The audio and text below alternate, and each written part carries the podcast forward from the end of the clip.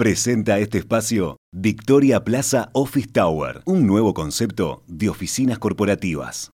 La semana pasada el gobierno divulgó varios detalles sobre el futuro marco regulatorio de los precios de los combustibles.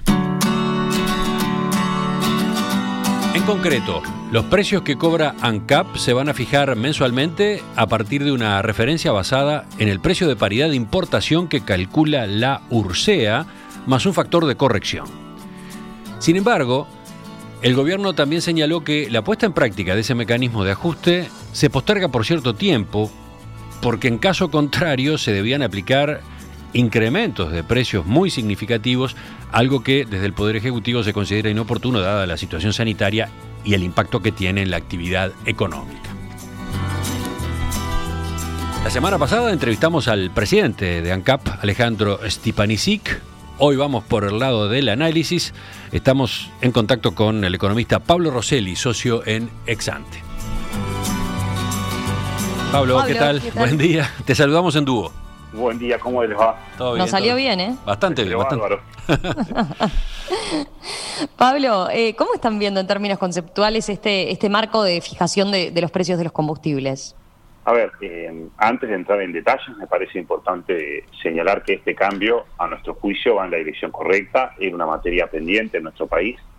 Eh, el Poder Ejecutivo intenta plantear un marco más transparente de fijación de precios de ANCAP, basado en una referencia internacional para los precios del petróleo.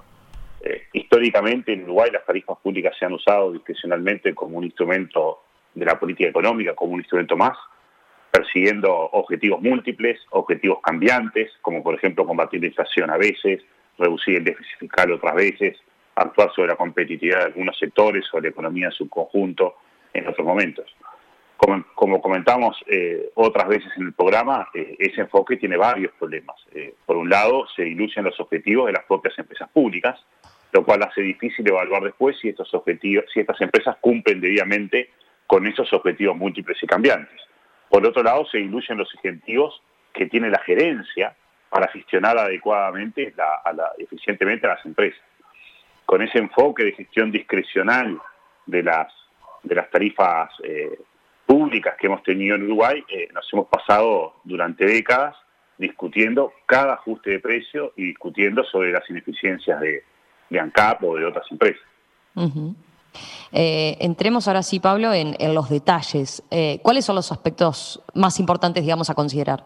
A los precios del gasol y la nafta se van a, se van a fijar según el precio de paridad de importación, más un componente adicional que refleja las ineficiencias actuales de la empresa y la incidencia de sobrecostos que no son imputables a la empresa, por ejemplo, el subsidio al gasoil que, se consume eh, en el transporte de pasajeros. A ese factor, por simplicidad, se le, se le denomina factor X.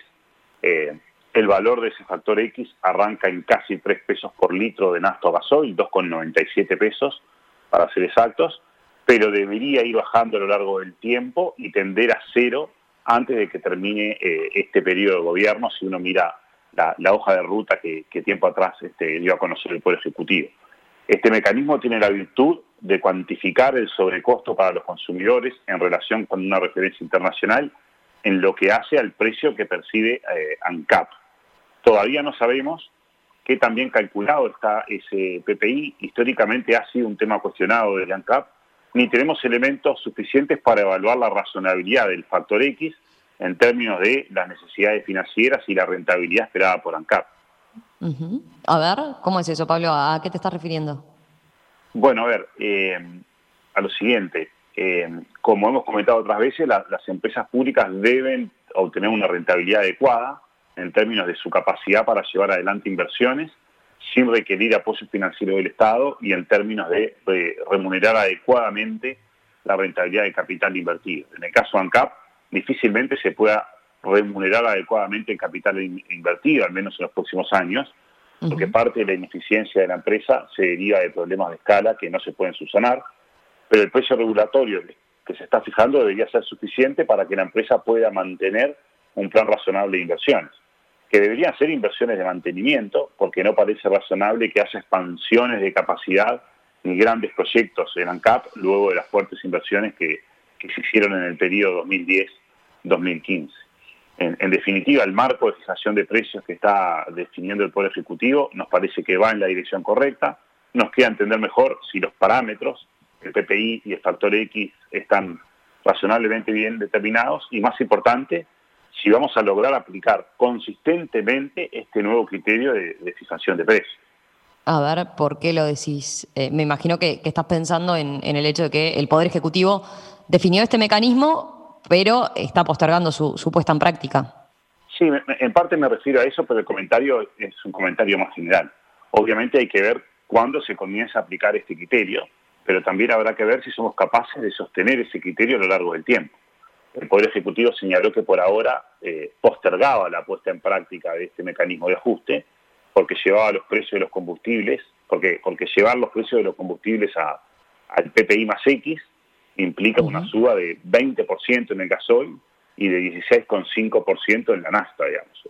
Está claro eh, que es un aumento importante, está claro que la actividad económica está muy afectada por la pandemia y que desde esa perspectiva puede parecer inoportuno aplicar semejante aumento de tarifas.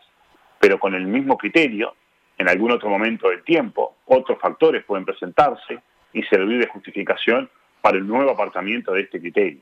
Vuelvo al tema de fondo si no desterramos la idea de que las tarifas públicas, eh, en este caso hablamos de los combustibles, son una herramienta de la política económica, es probable que una y otra vez se presenten razones para apartarse de esta regla PPI más X que se pretende establecer ahora. Y si nos apartamos de la regla, volveremos a discutir una y otra vez si ese apartamento vale la pena y volveremos a tener los problemas que, hemos tenido en todos estos años. Mm. Eh, al margen de ese, de ese comentario general, Pablo, eh, se deduce de, tu criterio que, habría sido más lógico, digamos, implementar de una vez este mecanismo y, subir los precios de los combustibles. ¿Interpreto bien? A ver, eh, más o menos sí. A ver, eh, uno podría pensar en una suba de una única vez o de, o de subas en formas graduales, pero con un cronograma preestablecido de convergencia de los precios actuales al PPI más X. Lógicamente, esta discusión de si se debieron subir los combustibles ahora, sí o sí, o si se, puede postergar, no es muy relevante si la postergación es muy transitoria. Eh, según señaló el Poder Ejecutivo, para el mes de abril, el costo para ANCAP de postergar ese ajuste de precios asciende a 30 millones de dólares.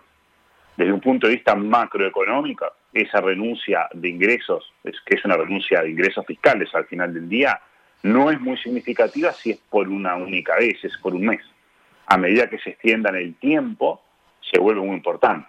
De nuevo, por ahora el gobierno se está reservando la discrecionalidad de decidir cuándo se empieza a aplicar la nueva forma de determinación del precio de ANCAP y a qué velocidad se hace.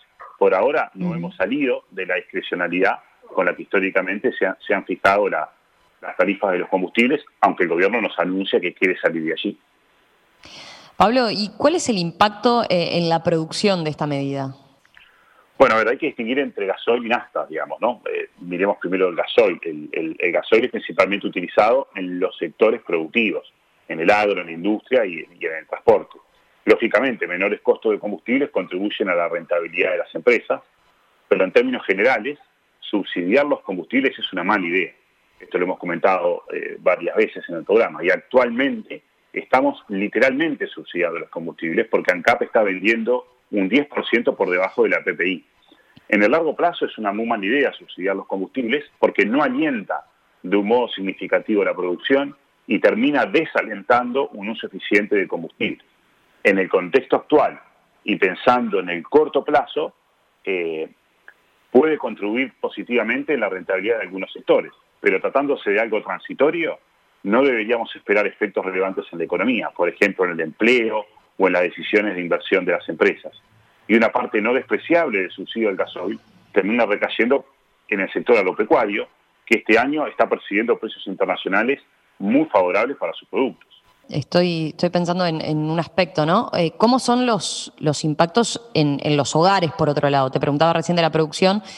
¿Qué se puede decir del impacto en los hogares? Justamente el viernes ustedes en Exante publicaron eh, un, un hilo de Twitter que ilustra cómo consumen servicios públicos los hogares uruguayos. El hilo eh, muestra, muestra la incidencia en, los hogares de, diversos servicios públicos, pero ¿qué dirías que es lo más relevante en relación con el impacto de los combustibles? Bien, a ver, como decía recién, el consumo de gasoil es muy pequeño en los hogares, pero las naftas son más importantes. Según la encuesta de gastos e ingresos de los hogares que el INE publicó el año pasado, los combustibles considerados en su conjunto, naftas, gasoil, supergas, gas por cañería, representan un 4,5% del gasto de los hogares. Eh, el gasoil representa solamente un 0,5%, es decir, muy poquito, pero la nafta representa un 3,3%. Ahora, el, el, consumo de nafta es muy desigual dentro de los hogares. Más de un 40% de los hogares no consumen naftas. Los hogares que no consumen naftas suelen ser de ingresos relativamente bajos. Incluso en los hogares de bajos ingresos que sí consumen nafta, el consumo es pequeño. Cuando se analiza la distribución del gasto en combustibles, se observa que el 20% de hogares de mayores ingresos concentra más o menos el 40% del consumo de combustible. Y en el caso de las naftas, el, quintil de mayores ingresos consume un 46% del total de consumo de, nafta de los hogares del país y los dos quintiles de mayores ingresos representan un 70% del consumo de, de, los hogares. Esas cifras muestran claramente, en mi opinión, que subsidiar la nafta es una forma muy, muy poco eficaz de canalizar recursos fiscales escasos hacia los sectores que más lo necesitan en las circunstancias actuales. Pablo, después de, este, este, análisis bien interesante y digamos a, modo de síntesis, ¿cuáles son las, claves que debemos llevarnos? A ver, eh, primero, que el, diseño de, un marco claro de fijación del precio que ANCAP cobra por los combustibles va en la dirección correcta, era algo largamente eh, postergado. Ahora, ¿vamos en la dirección correcta si el Poder Ejecutivo definitivamente comienza a aplicar este régimen a la brevedad? Y si no lo hace con un ajuste completo de una única vez, eh, por lo menos debe, empezar a la brevedad con un cronograma gradual establecido y, claramente anunciado. Postergar el ajuste de combustibles implica una renuncia fiscal y es una forma muy poco eficaz de canalizar los, los escasos recursos disponibles hacia los hogares que más lo necesitan o hacia los sectores que más, eh, que más lo necesitan. Por último, eh, hablamos de, lo que son los precios que percibirán CAP, pero el marco regulatorio de los combustibles va a contemplar más cosas. El Poder Ejecutivo también está trabajando para introducir cambios que alientan que alienten más la competencia y la eficiencia en la distribución y comercialización de combustibles puertas afuera de la refinería, también está, está revisando eh, el asunto de la mezcla de biocombustibles eh, y debería estar en la agenda, no solo explicitar el costo de algunos subsidios cruzados, como el impacto del gasol para el como el impacto del subsidio al gasol para el transporte de pasajeros o el subsidio de, de supergas, a nuestro juicio también hace falta sacar del costo ANCAP esos subsidios que deben correr por cuenta de rentas generales. No hay razón para que esos subsidios los deban pagar quienes consumen combustibles y no los contribuyentes considerados en su conjunto. En definitiva, eh, Romina, eh, en, materia de regulación de combustibles todavía queda mucho por delante. Pablo, gracias. Gracias por, por este análisis a propósito de, cuáles son los aspectos clave del futuro marco regulatorio para la fijación de precios de los combustibles. Como decís, lo seguiremos entonces atentamente a ver qué pasa en los próximos meses, en las próximas semanas, cuando vayamos conociendo más y viendo cómo se avanza en ese sentido. ¿no? Un abrazo. Bueno, que pasen muy bien. Hasta pronto. En perspectiva, más que un programa, más que una radio.